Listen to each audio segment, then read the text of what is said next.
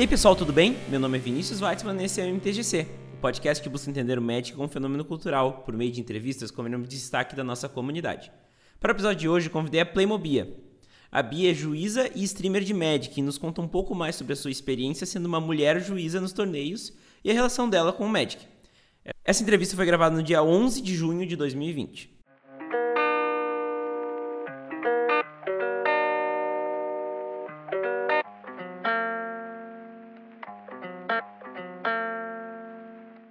Importante reforçar, como em todas as semanas, o pedido de que quem possa fique em casa. Ainda nem alcançamos o auge da pandemia e precisamos estar conscientes e evitar contato físico com outros. Se cuidem! A quarta temporada do MTGC é patrocinada pela Burmana. Tá afim de botar novidades no seu deck durante a quarentena para jogar com os amigos pela webcam? Então dá uma olhada nas cartas disponíveis na curadoria Premium Burmana. Lá você tem certeza do que você está comprando e não precisa se preocupar se a carta vai vir nas condições que você comprou. Ela sempre vem nas condições que você comprou. Porque essas cartas passam por uma análise detalhada pela equipe especializada da Burmana, específica para esse tipo de coisa. Se você estiver mais afim de ficar só na arena, confira as listas dos torneios mais recentes lá na plataforma da Burmana. Todos os torneios vão para lá e os decks ficam disponíveis com um método simples de exportar a lista direto para o Arena e subir no seu ranqueado. Não perca tempo, acesse www.burmana.com e saiba mais. Siga o MTGC nas mídias sociais para não perder nenhuma atualização do que tem acontecido por trás do microfone. No Facebook e no Instagram é MTGCPodcast. No Twitter são dois perfis. O arroba MTGC Podcast avisa quando tem um episódio novo, enquanto o meu pessoal, o arroba Vini Weitzman, é para discussões sobre assuntos relevantes do Magic. Um outro jeito muito legal de interagir com o MTGC é mandando um e-mail com feedbacks, dicas de episódios ou apenas a forma como você escuta o MTGC. E-mail é muito valioso. É só mandar o seu para podcast.mtgc.com.br. Toda sexta-feira às 20 horas eu estou ao vivo no twitch.tv mtgcpodcast com o Commander Mesão, tanto via webcam, com cartas de papel, quanto pelo mall. Anota aí na agenda e não perde a próxima live. Gosta do MTGC e quer ajudar o projeto a se manter vivo? Agora você tem uma ótima opção para fazer isso. Você pode doar valores a partir de um real no Padrim ou no PicPay do MTGC. É só acessar www.padrim.com.br/mtgc ou pesquisar por MTGC Podcast no PicPay e doar o valor que você achar que o MTGC merece.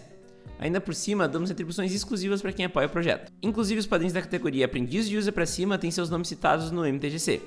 Cícero Augusto e Diego Leão Diniz, muito obrigado pelo apoio de vocês ao MTGC. Agora, fiquem com a entrevista.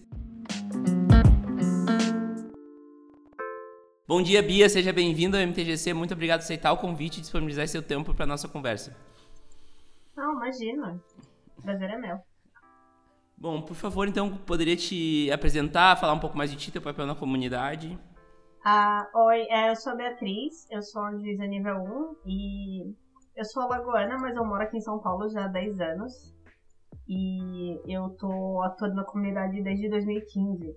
Eu comecei mais ou menos tipo em 2014, mas eu só fiz a prova efetivamente em agosto de 2015. Show de bola. Eu queria saber então de início, já falou um pouco onde tu se criou, de onde tu fala agora, qual tua ocupação e como médico entrou na tua vida. Ah, eu sou designer e sou um pouquinho de programadora também. E eu conheci o Magic quando eu era pré-adolescente, lá em Maceió, que tipo, em papelaria mesmo. Tinha os deckzinhos, tipo, beginners na época, que eles iam com. que era um deckzinho de 40 cartas. Uhum, Aí eu, eu, comecei a jogar, e eu jogava na escola, né? Tipo, no chão mesmo, sem shield e tal, esfregando o, as cartinhas no, tipo, no chão da escola, áspero e tal, destruindo tudo. Só que aí deu uns dois anos e eu meio que parei de jogar, né? Tipo, eu dei minha, tipo, minha caixinha tudo pra um colega e esqueci do jogo. Aí, em 2014, eu conheci um cara no Tinder que era juiz de Magic. Aí a gente se conhecendo, ele falou do jogo pra mim. Eu falei, putz, eu conheço esse jogo. Eu, é tipo, mó da hora. Eu vou. Me leva pra jogar também tem loja, tipo, tem negócio de juiz, tem campeonato. Caraca, eu não fazia ideia disso. Aí eu comecei a frequentar a loja junto com ele, né? Tipo, meio que acompanhando. Aí eu comecei a jogar, ele me deu um commander do, do Room, aquele commander de Blink de 2013. Uhum. Aí Vinha junto com a. Sim, exatamente. Tinha a Derev e tinha uma outra também, que era, era a Rubinha, Rubinha Soul Slinger. Isso, exatamente. Aí a gente começou a jogar, tipo, aí ele chamava outros colegas juízes, que a gente começou a fazer mesão em casa e tal. E aí eu comecei a. Tipo, com as conversas deles, eu comecei a me interessar por isso de ser juiz, porque eu achei o papel do juiz da comunidade muito importante.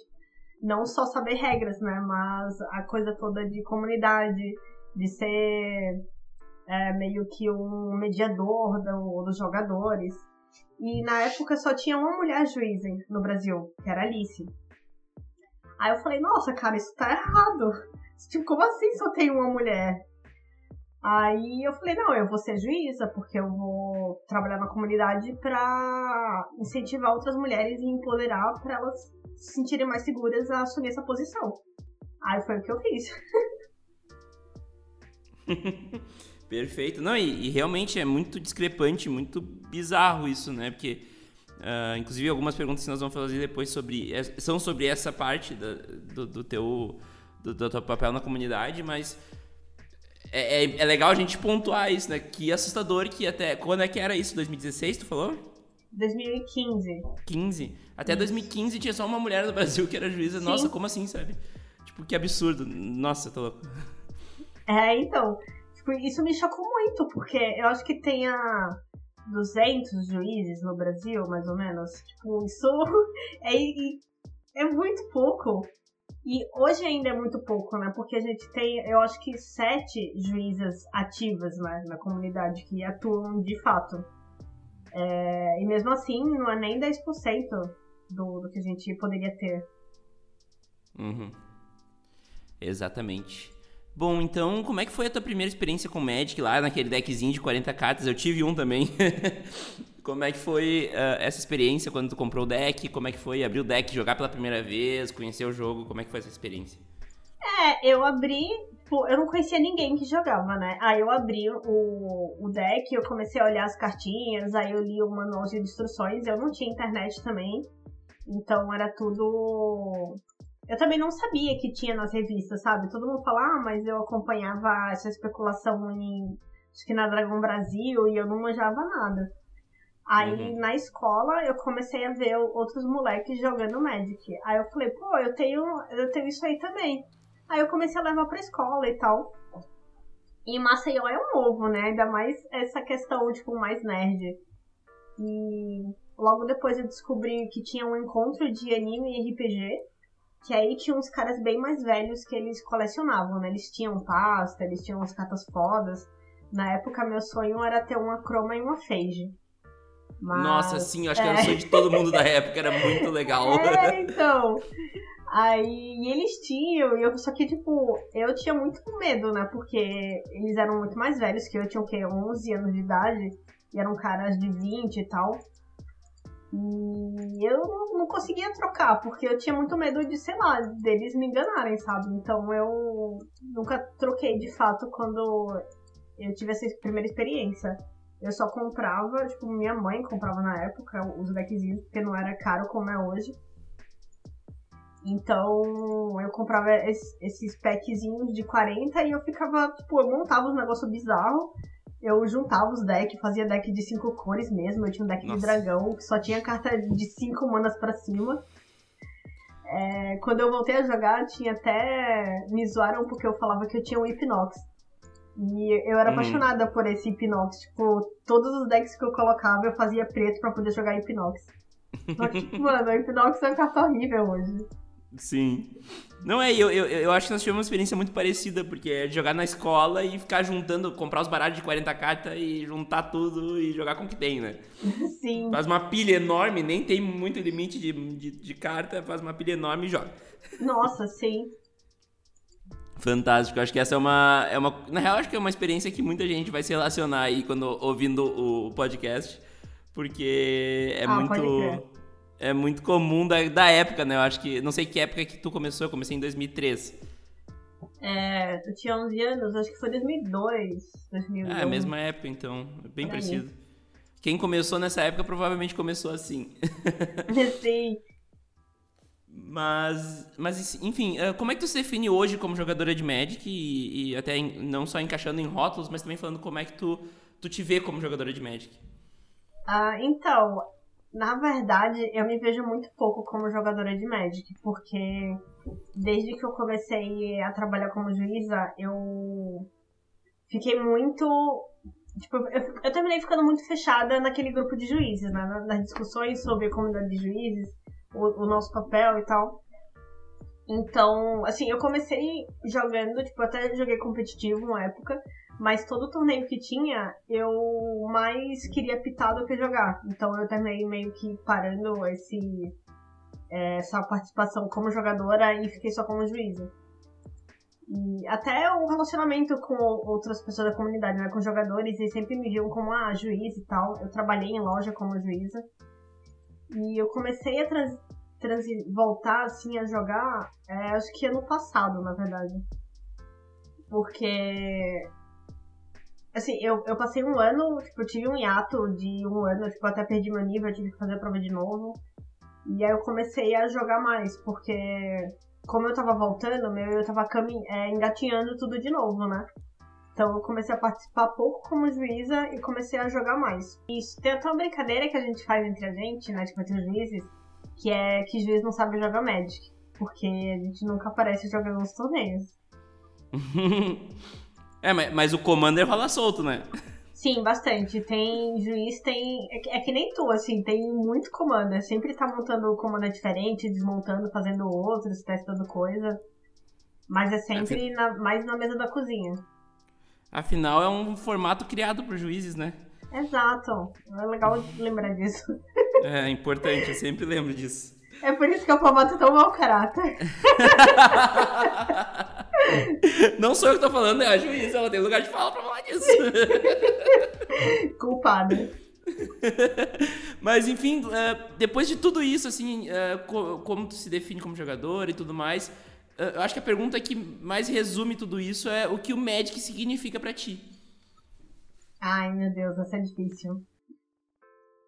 É que, assim, eu tive tanta experiência em tão pouco tempo, sabe, que é, é difícil definir exatamente o que o Magic significa para mim. Porque por um tempo ele foi um lugar muito especial para mim. E ainda é.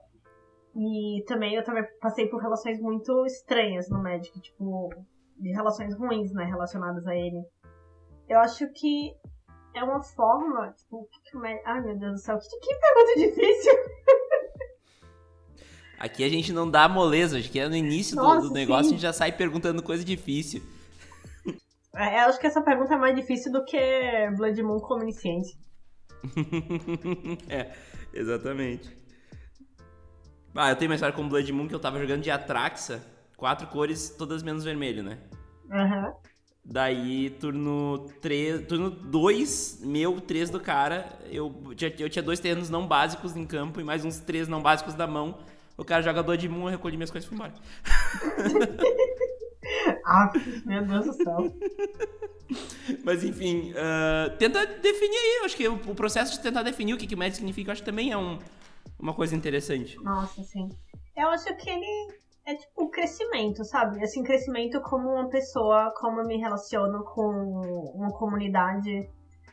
Uh, como eu aprendo a lidar com outras pessoas. Principalmente porque quando eu comecei, eu era uma pessoa muito, muito tímida eu não conseguia falar direito com outras pessoas, sabe? É, me aproximar e tal. E começar a trabalhar em torneio, a, a...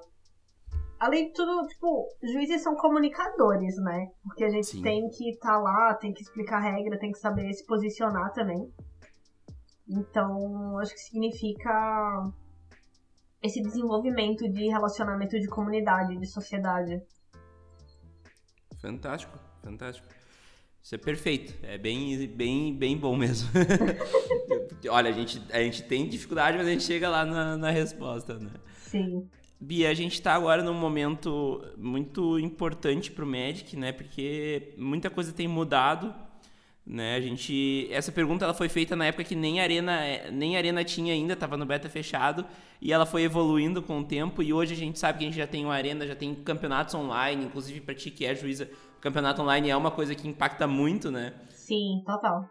A gente tem diversos caminhos, né, diferentes que o Magic tem tomado, desde caminhos em cultura pop, com trailers cinemáticos, com série da Netflix para vir, né? Um monte de coisa acontecendo. Como é que tu te, como é que é a tua percepção desses caminhos e desse futuro próximo aí que a gente tá vendo? Então, por um lado, eu acho isso ótimo que tenha esses torneios online, mas é, é uma discussão que já, já veio faz tempo, né? Até de lojista também, que eu eu, eu tenho que criar um relacionamento mais próximo com os lojistas, né? Até para poder trabalhar mais.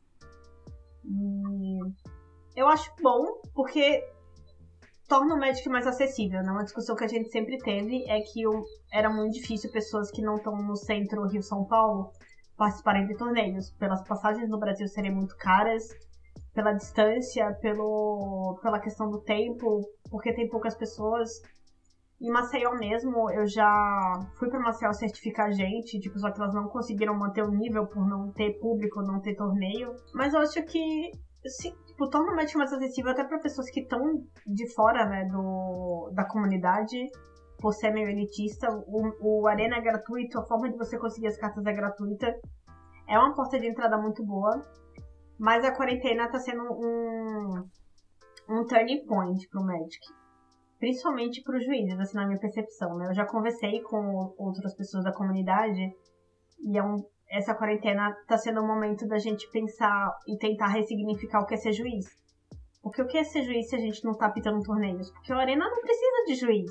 As pessoas não têm como errar no Arena, porque ele não simplesmente não deixa. Então, qual que é o nosso papel na comunidade, né? O que, que a gente pode fazer? Ou então o juiz simplesmente é só apitar torneio mesmo e com arena, tipo, a gente vai ficar mais desempregado, desempregado ainda, né? Sim. É, eu venho discutindo, tipo, eu até comentei no Twitter sobre isso, que para nós, eu acho que é uma obrigação se posicionar meio a comunidade, né? Porque uhum. como a gente lida com regras, a gente estuda é, policy também, né? Não, a gente não só responde regras, mas a gente tem que manter um ambiente saudável nos torneios e lojas. A gente tem que dar uma, se responsabilizar por um ambiente seguro para os jogadores, para eles se sentirem confortáveis jogando, para eles saberem que ali é o lugar deles também. E a gente tem que pensar em como que a gente vai expandir isso para o ambiente online também, trazer essa discussão. Isso é muito importante porque tu vai ver uh, comunidades online tendem a ser muito mais tóxicas, né? Porque as pessoas falam Sim. muito mais coragem atrás do teclado, né? E tu ter um, um agente de manter uh, né, a ordem, e inclusive esse, é um, esse para mim é o papel mais importante do juiz e que as pessoas nem sabem às vezes que, que existe, né? Eu acho que, que é nem os próprios juízes sabem, sabe? Porque a comunidade é muito fechadinha entre juízes. Já tivemos discussões em conferências que todo o ciclo social de juízes é de juízes e tem poucos que saem disso, sabe? Vão lá conversar com os jogadores, participar dos eventos em loja. Como eu falei, poucos juízes jogam ativamente, sempre, sei lá, Fridays, vão na loja, conversam com outras pessoas. Quem meio que volta a jogar com muita frequência é porque tá largando o programa, então tá se afastando desse tipo de atividade e vai se focar no jogo. Tipo, não vai meio que atuar como juiz mais, sabe? Só vai participar da hum. comunidade. Então, nem os próprios juízes sabem que tem esse papel. Para eles, tipo, ah, eu vou apitar o máximo de GPs possível que eu puder, apitar o máximo possível de torneios competitivos que eu puder. E é isso. Tanto é que muita gente começou a largar o, o programa de juízes porque, tipo, acabou o PTQ, né? Então tinha uhum. muita pouca coisa para se fazer. E o esforço que você faz para manter teu nível e atuar, tá em atividade, é muito maior do que o retorno financeiro né, disso. Uhum. Perfeito, não, e, e, é um momento, e a gente pode aprofundar mais no futuro, que, que tudo está mudando no Magic e, e, muita gente, muitas, justamente pela comunidade de juízes ser tão fechada, o assunto juízes neste momento não entra muito na pauta da galera, né? Sim, exatamente, e... porque eles simplesmente não estão nas comunidades. Uhum. Eles simplesmente estão fechados ali entre eles, nas conferências. E, e, só isso. Tanto é que desde o ano passado eu comecei a pensar, pô, eu quero estar. Tá, eu quero fazer um trabalho maior de comunidade, sabe? Porque a imagem dos juízes para os jogadores é, é péssima. A maior parte dos amigos que só jogam, ou até mesmo a galera que produz conteúdo, fala: pô, eu não tenho amigos juízes, eu não sei quem são essas pessoas. Eu nem Uhum. sei quem são os juízes, sabe? Eu vejo um cara e eu não sei quem ele é. Eu não sei o que ele Uhum. pode fazer pra me ajudar. Aham, bem isso. É bem, bem, bem, bem interessante. A gente vai abordar mais isso no- no- nos próximos passos aqui. Mas antes, eu quero saber qual é o papel cultural mais importante do Magic pra ti. Cultural. Ah, eu acho que é conhecer pessoas, porque como você tá no Gathering, é, eu, eu fiz muitos amigos é, que não são brasileiros, né? Porque eles vinham pro GP, vinham pros torneios, até mesmo outros torneios fora de GP, né? Que as pessoas vinham pra participar porque tinha mais vaga e tal. Pessoas da América Latina. Então conhecer, expandir esse universo até pra mim que eu, não tenho, tipo, eu não tenho tantas condições de viajar pra fora do Brasil, ter essas pessoas mais próximas de mim, entender como elas enxergam também o Magic, as experiências que elas têm no, no país dela em relação a gathering, a jogo, é, acrescentou bastante pra mim. Eu tenho amigos da Alemanha que são juízes e eles, eu converso com eles. Tem, eu tenho mais amigos da América Latina, mas é, tem gente do mundo inteiro. É, e toda vez que tu conhece uma pessoa, principalmente uma pessoa de fora, tu expande tua cultura, né? Não tem jeito, tu vai conhecer novas coisas, né? Total. E tem, inclusive, tipo, uma coisa que eu gostei muito é de me aproximar de juízes que estão no programa há, sei lá, 10, 15 anos. Tem um conhecimento de política e de como as regras mudaram ao longo do tempo, sabe? É, Nossa, sim. filosofia, porque não é, tem muita filosofia também no guia de infrações, né? Então, Uhum. Essa interpretação e a percepção de como as coisas evoluíram e por quê é, é incrível, simplesmente. Não, é, é bem. É bem louco porque tu vê a sociedade do mundo mudando com as regras do Magic, né? Até esse, esse bug que tu teve agora das, das cartas com referências racistas foi bem impactante também, né? Tu ter o Invoke Prejudice finalmente banido, né? Mostra muito do, do mundo, né? Eu acho que é, e o Magic tem 25 anos, 26 anos e, e mostra isso, né? Pô, vai fazer 27 e- daqui a pouco. E eu sempre, assim, a minha interpretação da Wizards é que ela sempre tentou ter esse papel na comunidade, né? Por mais que tenha questões que ainda não se resolveram, eu acho que ele sempre tentou ter uma posição de deixar as pessoas mais seguras, de ter representatividade, de criar personagens que tenham mais proximidade com a comunidade, né? Tipo, não só o padrão é, europeu, branco, Uhum. hétero, cis. É, não, a Lesha é um símbolo, né? Total, demais. A Lash é um símbolo e, e tu pergunta pra qualquer pessoa trans, principalmente as mulheres trans, mas qualquer pessoa trans vai falar que a Lash é, se não a carta preferida, uma das, né? É incrível como a representatividade faz diferença nesses pontos, né? E mesmo assim é uma personagem só, né? Eu acho. É, é, não, isso é foda. Isso tá é faltando, tá faltando mais. É.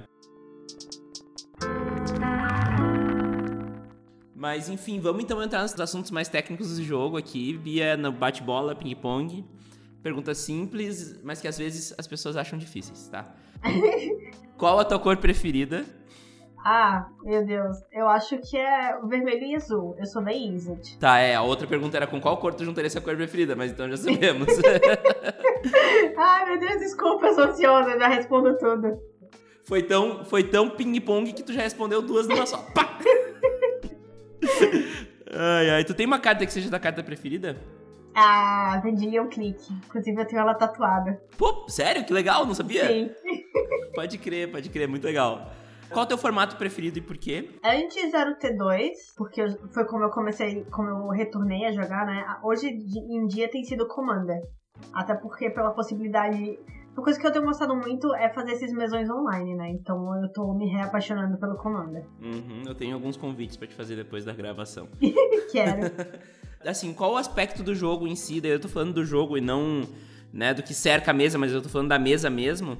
Tu acha que é o melhor argumento pra trazer novos jogadores, mostrar pra eles que o Magic é legal e, e apaixonar eles no jogo também? É a Lore. Eu acho que a Lore e a, e a arte. Que eu tenho, inclusive, eu tenho amigos que não jogam Magic, que só, tipo, nem participam da comunidade, mas eles têm cartas porque eles admiram, tipo, a arte do jogo, a história por trás da, da, da própria arte, né, e a interpretação dela. Que nem aquela Aquele de Coreia, que é o cara com dinossauro, com monstrinho. Uhum, uhum. Que tem ele fazendo amizade, aí o, o dinossauro dele é sequestrado e ele vai lá salvar. Tipo, isso é incrível. Eu chorei quando eu vi essa carta. Eu falei, meu Deus do céu. É o Cathartic Reunion, que é quando eles Sim, voltam, né? Sim, É, é muito bom, porque Cathartic Reunion é outra carta que tem uma carga emocional na sua, no seu primeiro printing, né? Que é Total. da Chandra com a mãe, né? Também tem isso. Sim. Muito bom, muito bom. Bom, tu joga Commander, né? A gente já falou disso várias vezes aqui. Qual é o teu Commander preferido e por quê? Ah, era Jorien, que foi, foi o primeiro commander que eu montei sozinha, só que eu não tô mais jogando com ele. Hoje eu acho que é a minha Yuriko. Ah, tua famosa Yuriko, já ouvi falar muitas Sim. vezes da tua Yuriko. E eu dei uma turbinada nela, hein? Tipo, antes Massa. ela era Yuriko latifundiária, todo mundo me zoava, mas vocês vão ver. Pode crer, não, muito bom. E sabe que eu tô fazendo uma agora, nesse momento, está no meio do caminho, assim. Nossa, eu amo a Jorien demais. Eu tenho ela de Game Day, sabe?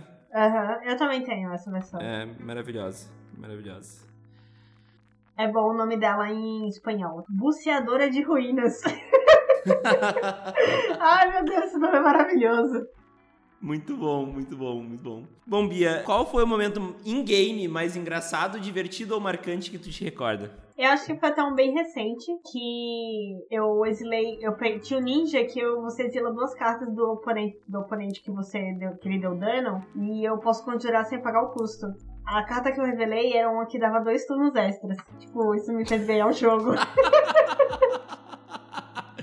Porra, mas que, que, que top deck, hein? Pelo amor de Deus. Nossa, sim, era um deck da Nassé. Aí eu falei, ah, vou pegar suas cartas aí, essa Nassé cretina. Aí veio dois turnos extras. Muito bom, nossa. É, não, depois de tu- dois turnos extra é difícil de alguém voltar, tá ligado? Sim, Nossa. foi lindo, lindo. Muito maravilhoso, porra. Não, eu imagino a pessoa levantando assim. Não! Puta! Ah, não creio. Não pode é tipo ser. Esk com Cid. Sim. tipo eu quando desceram a Blood Moon, eu jogando de Atraxa, né? Mas sim.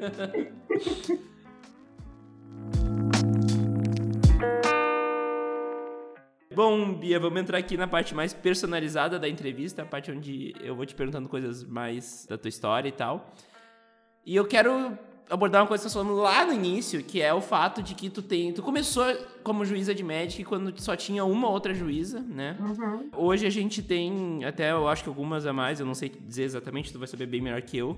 Mas como é que é ser uma juíza de Magic, né, mulher? E como é que é enfrentar uma, uma comunidade que, principalmente nas zonas mais competitivas, é muito conservadora, né? É muito Sim. do seu círculo fechadinho e, e, e eu imagino que tu tenha tido dificuldades nesse meio. Como é que foi isso? Quais são as histórias e, e como isso tem melhorado nos últimos tempos? Ah, então, eu ainda tenho, né, esse tipo de situação. É complicado porque é bem 880. Ou as pessoas esperam que eu seja boazinha demais e faça concessões. Ou então, se eu falo no mesmo tom, tipo, de juízes homens mesmo, as pessoas acham que eu tô estressada. É... Porque eu tenho que ter um tom assertivo, né? Eu não posso tratar o jogador como se ele fosse uma criança. Tipo, e eu também não sou uma criança. Então, eu respondo as dúvidas, tipo, nesse, nesse mesmo tom que eu tô falando com você. Mas só de falar num tom mais sério, é, já dá, tipo, nossa, mas você está nervosa, por favor, fique calma, eu só quero tirar uma dúvida. Tem muito. Tipo, as pessoas menosprezam as, as juízas mulheres, porque como tem poucas e ainda, e sempre acham que a gente não conhece e pedem. Sim, é a minha interpretação, mas eu acho que os jogadores apelam mais às, re- às minhas regras do que se fosse um cara respondendo. É, porque um, um recurso que os jogadores têm é se ele não aceita a regra do juiz que atendeu, ele pode apelar a regra para um juiz superior, tipo, na hierarquia né, do torneio. Então, eu acho que isso acontece com mais frequência para as mulheres do que pro, pros homens. E também pelas formas que eles se portam, tipo, usar muito nome carinhoso, tipo, ah, minha flor, me ajuda aqui, minha querida. Tentam burlar algum tipo de regra. Teve um, um caso no GP que eu tava apitando o two-headed o dia inteiro na sexta-feira. Aí tinha só uma mesa jogando e faltava acho que cinco minutos. Aí veio um jogador e perguntou: Ah, então, será que você não dá pra falar que encerrou agora não a rodada? Porque eu tenho eu me inscrevi em tal torneio que começa a tal hora e eu acho que não vai dar tempo. Aí eu assim, tipo, sinto muito, mas o, os jogadores, todo jogador tem, tipo, o tempo da rodada é direito de todos os jogadores. Eu não posso Sim. encerrar agora, sendo que eles estão no momento deles. Aí fala, ah, mas quebra o galho e tal, todo mundo já terminou, não é só por mim que você tá fazendo isso. Cara, todos os jogadores têm o mesmo valor no torneio. Uhum. Da rodada, tipo, quebrar galho, como assim? A gente não quebra galho, sabe? Eu vou comprometer a minha integridade, a integridade do meu torneio por causa de você? É, não você tô... que gerencia o seu tempo.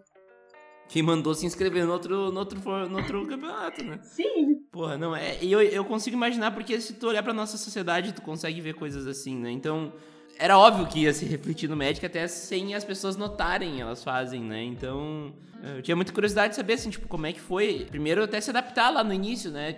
Tu, tu assumir essa posição de autoridade num campeonato, né? Que é uma, é uma posição de autoridade, né? Sim. De, em uma comunidade que dificilmente aceita uma mulher, né? E, até por não estar acostumado, né?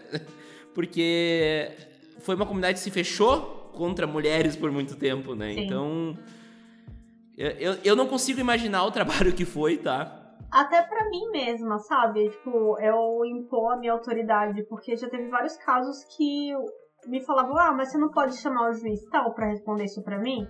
E eu falava, Puts. ah, tá bom. Putz, é. Porque eu, eu, também, tipo, a gente mesmo acha que não, não, não tem a capacidade, sabe, no começo. Uhum. Porque a gente nunca tem esse reforço de. O reforço que geralmente os homens têm, né? De confiar Sim. em si mesmas, ainda mais para coisas mais técnicas. Então eu é. falava, ah, tá bom, vou chamar. Mas aí sempre eu sempre meio que tomava uma bronca dos meus amigos que estavam optando comigo. Falou, não, Bia, você é a juíza da mesa, você tem que se, se posicionar. Você uhum. dá a regra e fala, esta é a minha regra. E aí eu comecei a aprender, comecei a criar mais confiança dessa forma. É, inclusive assim, tipo, eu, eu, eu me colocando no teu lugar, se alguém pegasse e virasse para mim, ah, tu não pode chamar tal juiz e eu tô começando, eu ia chamar o tal juiz. Só que isso não aconteceria comigo, né? Exatamente. Exatamente. Né? Só se eu desse uma, um ruling muito esdrúxulo, daí a pessoa ia pedir pra eu chamar. Mas, tipo, não porque eu simplesmente cheguei lá e dei o ruling, tá ligado? Isso nunca ia acontecer comigo. Mas se acontecesse, Sim. eu ia chamar, porque eu ia me sentir acuado. Então eu imagino uh, tu que tava numa situação, né? Uh, também desfavorável justamente por estar num ambiente que é quase que puramente masculino, infelizmente, né? Sim, até mesmo outros jogadores, assim, espectador, sabe, tenta responder coisa no meu lugar e eu tenho que falar, não, é, eu sei que você quer ajudar, mas aqui é o momento, mas esse não é o momento. Tipo, eu preciso da regra e você é um espectador e eu preciso que você fique quieto. eu sempre. É tipo meio que cala a boca, por favor. Não, e tem punição pro, pra quem quiser se meter no jogo, né? Sim, total. É, eu acho que é um game loss agora pra. Assistência externa, o nome da, da infração. Uhum. E se persistir, tu pode tirar o cara do, da loja, né? Sim, posso. É, até porque, nesse caso, ele tá até desafiando a autoridade do juiz. E se o, juiz não tem autoridade, como é, como é que tu vai fazer Exato. Como que as pessoas vão confiar em mim se eu, se eu não me posiciono, né? E, e, é um desafio a mais que a juíza mulher passa, né? Porque, é bem como a gente falou antes, eu, eu não consigo ver o, o momento em que um juiz iniciante, homem, chega na mesa, dá um ruling e o cara fala: Ah, não, deixa eu, eu chamar o outro juiz lá. Só Sim. se o cara é brother do outro juiz, tá ligado? Daí tá errado também. É, também. Porque a gente, tipo, eu até evito atender mesas que são meus amigos, porque as pessoas podem achar que eu vou dar uma regra mais favorável para essa pessoa, né? Então, uhum. se algum amigo muito próximo meu me chama, eu chamo outro juiz falo, ah, você pode atender aquela mesa para mim, porque aquela pessoa, é... eu tenho um relacionamento com ela, ou ela é muito minha amiga, então eu prefiro não atender aquela mesa. Sim, é. É, eu, eu, eu imagino. Bia, eu não consigo. Na real, eu nem consigo imaginar, assim, o, o, as dificuldades que foram pra ti no início, né? E, e eu fico imaginando como é que foi essa evolução, assim. Como é que foi também tu, tu te. Tu aceitar que tu tinha que te impor, né? E também te respeitar, né? Pra que tu consiga passar por essa barreira, né? Como é que foi esse processo, assim, de, de, de superação até, né? E, e como ele continua até hoje, né? Eu acho que eu fui muito privilegiada na comunidade, porque eu comecei com muitos juízes próximas de mim me dando apoio, sabe? Lideranças me dando apoio, lideranças me levando para os torneios, falando, não, Bia, você vai estar comigo que eu quero te ensinar. Então, isso foi um privilégio grande. Porque já eram juízes, jogadores que viraram juízes há muito tempo na comunidade, que já tinham um respeito né, construído. Então, por eu estar meio que vinculada a esses juízes, isso me deu, acho que. fez as pessoas me respeitarem um pouco mais, né? Até por. pela questão, tipo, isso foi. é um privilégio, mas não é. Porque falam, ah, é como se eu fosse namorada deles, né? Tipo, eles respeitam uhum. o juiz que tá me dando apoio, mas não exatamente respeitam a mim. Mas sabem que se eu não, se não me respeitarem, pode dar ruim com esse essa outra pessoa. Então, foi um privilégio que não foi. Foi só machismo mesmo. Sim, sim, sim. O machismo de cada dia, né? Natural. Mas de, de certa forma me ajudou, que eu consegui ganhar essa confiança. Tipo, eu tive um espaço seguro, né? É, uhum. Entre aspas, para me desenvolver. Sim. É, até porque quando tu tá mais certa do que tu tá fazendo, né, e com a experiência isso acontece, é, acaba sendo até um pouco mais fácil de tu bater pé, né, digamos assim, de tu te impor, né, de tu mostrar e te respeitar também, né. Sim. E eles estavam sempre comigo, né, tipo, eles observavam a mesa, eles me explicavam o que eu tinha feito errado e o que eu não tinha. Tem muito juiz, principalmente quem não tá no eixo Rio-São Paulo, que não tem como se desenvolver porque não tem alguém mais experiente, tipo, mentorando eles, né? Então uhum. é bem mais difícil, ainda mais para mulheres que não estão no Rio São Paulo. E são muitas. É, isso eu ia entrar nesse assunto agora. Como é que está sendo o desenvolvimento dessa comunidade de juízas, né? E, e como é que tu vê aí os futuros próximos de evolução nisso? Então, tá, tá difícil. Tipo, a gente tá eu e mais um outro juiz, a gente tá tentando trazer a comunidade de juízes mais próxima pro, pro jogador, né? Tipo, a gente fez um Twitter recentemente, que é o Dúvidas de, de, de Magic, que a gente já tem essa comunidade no Facebook há muitos anos, mas uhum. a gente discutiu e falou, pessoal, ah, o Facebook está morrendo, né? Então acho que a gente precisa trazer essa proximidade de outras formas. A gente fez o Twitter, a gente fez um blog, a gente tá tentando, tipo, na quarentena tá muito difícil, porque manter estabilidade emocional tá, tá foda. Então, a gente tá tentando criar conteúdo acessível para jogador, né? Para que eles entendam o que, que é o jogo, além de colocar cartas na mesa e conjurar criaturas, o que, que tá por trás, como eles se posicionarem, porque assim, tipo, a gente já tá a duas. Vai ser duas coleções que a gente não tem torneio físico, né? Quando voltar a ter torneio presencial, cara, vai explodir, porque ninguém tá aprendendo como o jogo funciona. Nossa, sim. Caramba, eu não tinha pensado nisso. É, uma coisa, uma coisa é você jogar no Arena e no Magic Online, outra coisa é você jogar, ter que fazer tudo manualmente, entender como as habilidades ativam a ordem que elas são colocadas na pilha e a gente vai pegar fogo quando voltar ao torneio. Eu não sei, eu, tipo, eu não sei como a gente vai fazer. Não Sim. sei que. Porque assim, eu acho que não tem. Eu não tô estudando, eu tô há mais de um mês sem estudar as regras. Eu tô há mais de um mês sem exercer a função de juíza, né? Eu, eu acho que o primeiro torneio presencial vai pegar fogo e a gente vai morrer. porque vou, vou ser mais. E vai ser mais, né? Tipo, acho que a quarentena vai durar muito mais, vai, vai até o final do ano. Pode até acabar a quarentena, mas os torneios, os gatteries não vão voltar. É. Então vai três, quatro coleções aí diferentes com mudança de regra absurda, relevantes. Então eu tô preocupadíssima. Pô, e Coreia é um uma das coleções mais complexas dos últimos anos, né? E, Sim.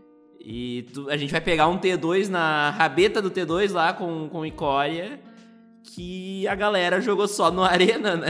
Sim, exatamente. Ah, tem outra coisa que é, é crucial, porque teve um, é, do ano passado pra cá, teve uma mudança muito grande no programa de juízes, né? Porque ele foi privatizado. Sim. E agora sim. a gente tem anuidade para pagar. Então são 100 dólares, né, para um juiz de nível 1.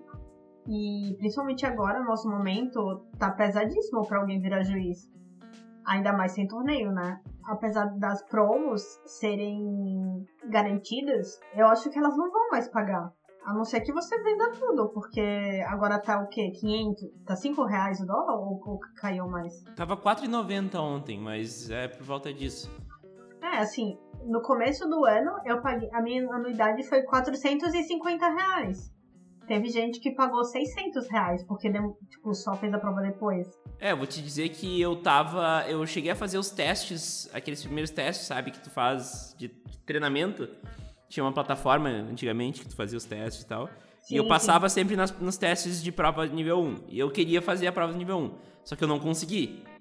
Uhum. Daí agora, como é pago e eu tô apertando grana, eu larguei de mão. Então, tipo, eu não vou fazer prova nenhuma, entendeu? Tipo, eu vou dar um tempo agora. Exatamente. Todo tem, tem pessoa que me pergunta, ah, Bia, como é que eu faço pra ser juiz? Eu falo, tipo, ah, não faça. Não vale a pena. é. Não vai. Tipo, pensa bem, porque não vale a pena fazer agora, principalmente quarentena, porque você não vai apitar nada. Eu, eu nem sei como a gente vai manter o nível, porque, assim, a gente tem que se manter ativo pelo menos uma vez a cada seis meses. Uhum. E já tem. Já vai dar três meses que tem quarentena. E tem que ser um evento sancionado Wizards. Isso, é, pode ser Friday, mas mesmo assim, tipo, uhum. se a loja fizer um Friday, ela vai ser responsável nesse momento. Sim, tá louco? Eu não iria apitar um Friday se, nesse momento se me chamassem. Não, mesmo que me paguem bastante. Tipo, cara, não, não faça, pelo amor de Deus. É, é, muito arriscado. E isso eu já tô falando há muito tempo no MTC, mas, gente, o Magic é um dos melhores jeitos de tu passar qualquer coisa para o outro, porque tu pega Sim. a carta do outro pra ler, tu tá na frente da pessoa, num lugar apertado. Total. Não dá. Não dá, não dá. Esqueçam, né? Usem as webcams e, e as ferramentas digitais. E eu falo, tipo, ah, não, não faz, espera a quarentena acabar, espera sair vacina, porque você vai pagar muito caro para ser juiz agora. É, só vai ter conferência online que vai te garantir, tipo, te garantir uma foil, se pá. E elas nem estão chegando. Tipo, vai já, a gente já tem foil para receber da conferência que a gente fez em março. É, vai ter a segunda wave em, ju, em julho, eu acho, ou esse mês, mas elas não. A gente não sabe quando vai chegar, porque elas não estão no Brasil e vai ficar e a gente vai ficar esperando. Tem foil que eu vendi que eu falei, cara, eu vou te devolver seu dinheiro, porque entrou quarentena e a gente não vai. Eu não sei quando elas vão chegar. E o foda é que, tipo, é, é um grande, uma grande fonte de renda do, do juiz, né? As, as promos, né? É, tipo, eu só vale a pena se você for receber a promo, sabe? Porque eu paguei a minha anuidade com as promos que eu recebi no começo do ano. Porque uhum. eu não ia ter dinheiro assim, ah, toma aí 450 reais na cara. eu, não, eu não tinha esse dinheiro. Sim, louco. Não, e pouquíssimos brasileiros têm esse dinheiro, né? Exato, pro... ainda mais que agora tá mais caro ainda. É, pro americano 100 dólares até pode ser razoável, agora pro brasileiro é... Nossa, tá louco? Tá louco? Não, eu, eu, eu, eu, tentei viabilizar, sabe? Eu tava falando com o Pedro, teve um episódio com o Pedro, Vilela, né? E eu falei, eu, ele, eu, eu tô falando com ele de eu fazer a prova já há dois anos já. Então, eu me enrolei também. Mas eu falava falando com ele, bah, Pedro, mas tinha que dar um jeito de fazer, não sei o que. Ele disse, cara, agora tem que pagar 100 dólares e tal. Eu disse, é. Daí eu fiquei é, uma semana inteira tentando viabilizar na minha cabeça, mas não tem como, tá ligado? Tipo, é muito Sim. dinheiro. Eu até achei, tipo, só vale a pena se você for se dedicar muito, sabe? E Sim. é um esforço muito grande que você faz para aprender. Tipo, é muita regra, é muita regra. Eu acho que são. É, só o, as regras abrangentes são mais de 20 páginas. Sim. Então é complicadíssimo você entrar aí, você se manter atualizado. Tem muito juiz, ele é no, no tipo, tem muito juiz. Então você sempre vai competir com muita gente para tentar apitar torneio. Uhum, uhum. Bom, Bia, tu falou que teve um hiato já juíza, né? Sim, eu passei um ano sem apitar. Como é que foi voltar desse ato? Tu teve que reaprender o negócio? Como é que foi? Também não deu aquela preguiçinha de tipo, putz, tudo de novo, né?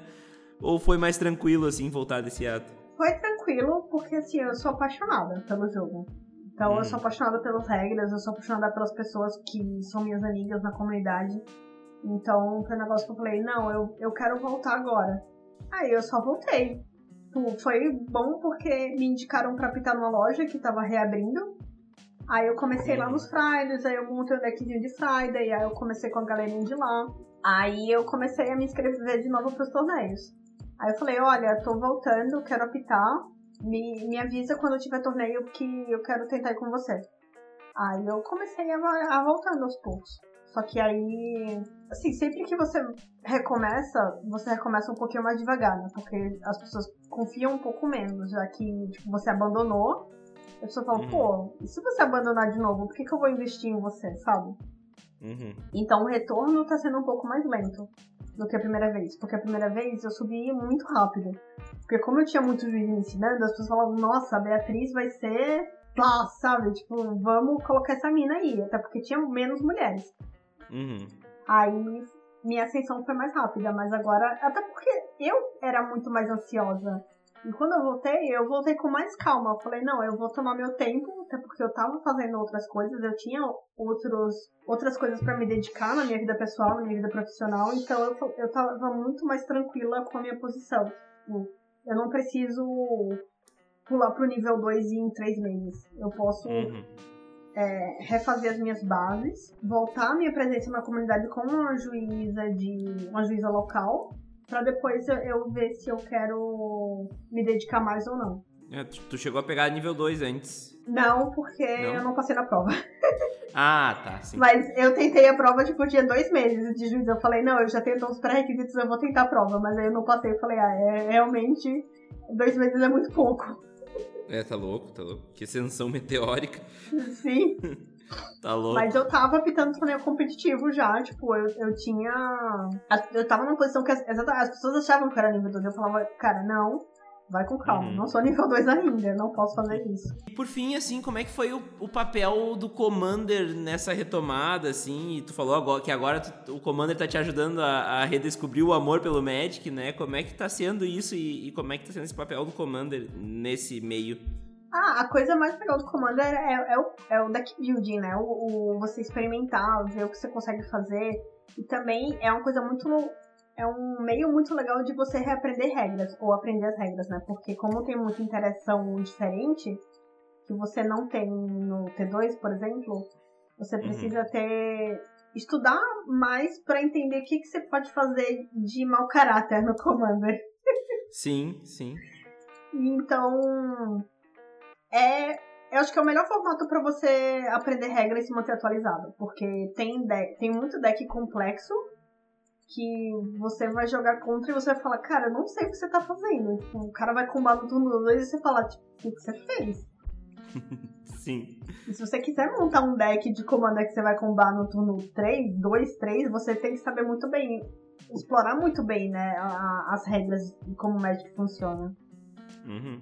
Então isso tá me, me ajudando a manter atualizada, já que eu não tô apitando torneio, eu não tô, tipo, lendo o documento to- todo dia como eu fazia antes. Explorar as possibilidades do Commander me ajuda a me manter mais afiada. É porque o Commander ele é- tem interação entre quatro jogadores com baralhos 100 cartas únicas, então Sim, o número de, de, de possibilidades fica muito grande, né? E isso acaba.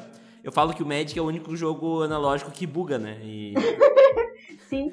E todo jogo é diferente do Commander, uma coisa que é muito legal, porque é, eu tava, no começo do ano, eu tava muito... Eu tava muito grinder no meu mono red, né, no Arena. Só que depois de um tempo, tipo, cara, é turno 1 é o cavaleiro, turno 2 outro cavaleiro, aí você bota bicho até, até pegar a brasolâmina, a brasolâmina pronto, você ganhou. E Uhum. no Commander não é assim, cada jogo é diferente, mesmo se você jogar com o mesmo deck, porque a estatística de verem as as mesmas cartas sempre não tem, né? Então É. você tá sempre lá com um deck diferente, o deck dos seus oponentes também sempre vai ter interações diferentes. E ele se renova, então você não. É é mais difícil você cansar do teu Commander. Uhum. Uhum. De fato. E, e também se cansar é muito fácil de tu montar um novo deck de comando, porque é só pegar as cartas que tu tem em casa, junta 99 e Sim. fechou um deck. Pode ser tudo baratinho mesmo, pega book, monta que aí dá certo. Exatamente. Bom, Bia, vamos então chegando no fim do episódio. Foi maravilhoso. Sem tirar nem pôr, eu quero deixar aqui eh, um espaço pra te dar o recado final, deixar teu jabá também. Tu tem tua live também, né? Deixar teu jabá da tua live. Tenho, tenho. Então fica à vontade aí, o microfone é teu. Ai, gente, eu, eu quero agradecer muito a presença. Tipo, eu fiquei é, bem, tipo, honrada, porque eu nunca, ninguém nunca me chamou pra, assim, expor a, a minha vivência, né? Então eu tô muito feliz também de estar aqui. E eu quero me disponibilizar, todo mundo, tipo, até mais pra frente, se alguém quiser participar do programa, tipo, jogadoras, por favor, falem comigo. Eu tô aqui pra vocês.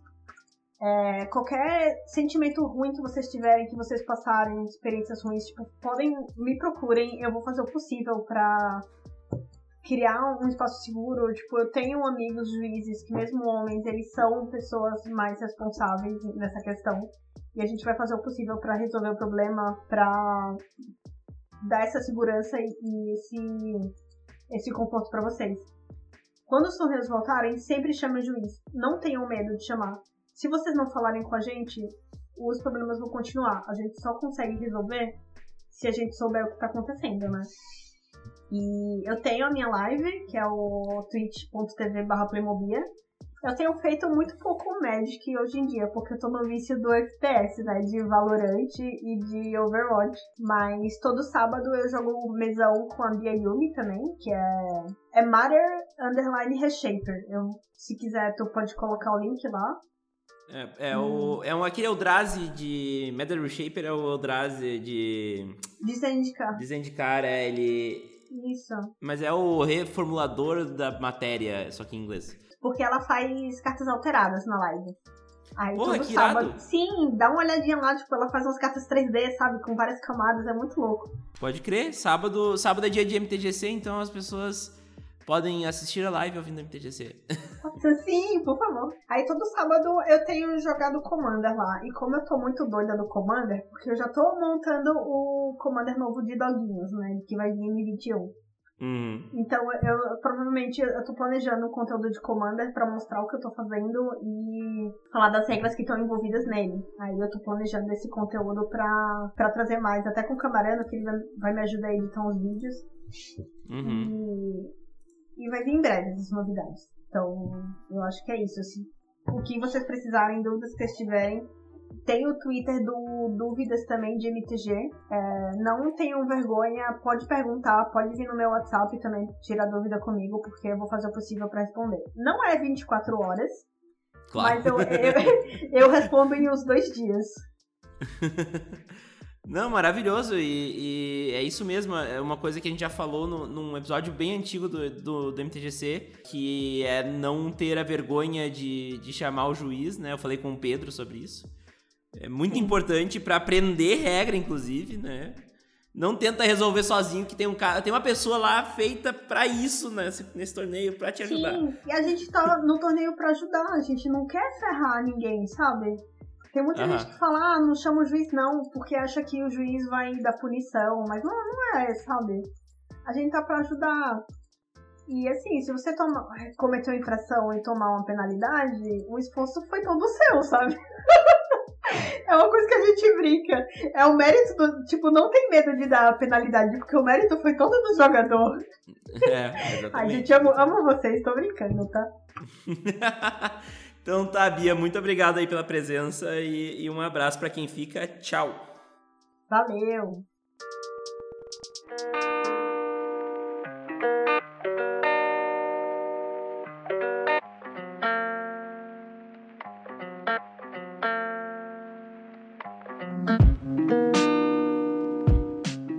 Você gostou desse episódio do MTGC? De onde veio esse tem muito mais. Conheça todas as entrevistas e assuntos já abordados por aqui, pesquisando por MTGC no Spotify, no Deezer ou no seu agregador de podcasts preferido. Se você quiser ajudar o podcast a continuar existindo, acesse www.padrim.com.br mtgcpodcast ou pesquise por MTGC Podcast no PicPay para doar o valor que você achar que o MTGC merece. Vamos conversar? É só mandar um e-mail para podcast.mtgc.com.br. Me conte mais sobre o que você acha do MTGC e traga seu feedback. Ele é muito importante para o trabalho continuar melhorando. Siga o MTGC nas redes sociais, Instagram, Facebook e Twitter é arroba MTGC Podcast. No Twitter você também pode me achar no arroba Vini Weitzman. Links na descrição, porque meu sobrenome é complicado e eu entendo vocês. Muito obrigado pelo carinho e pela audiência. Até semana que vem e tchau!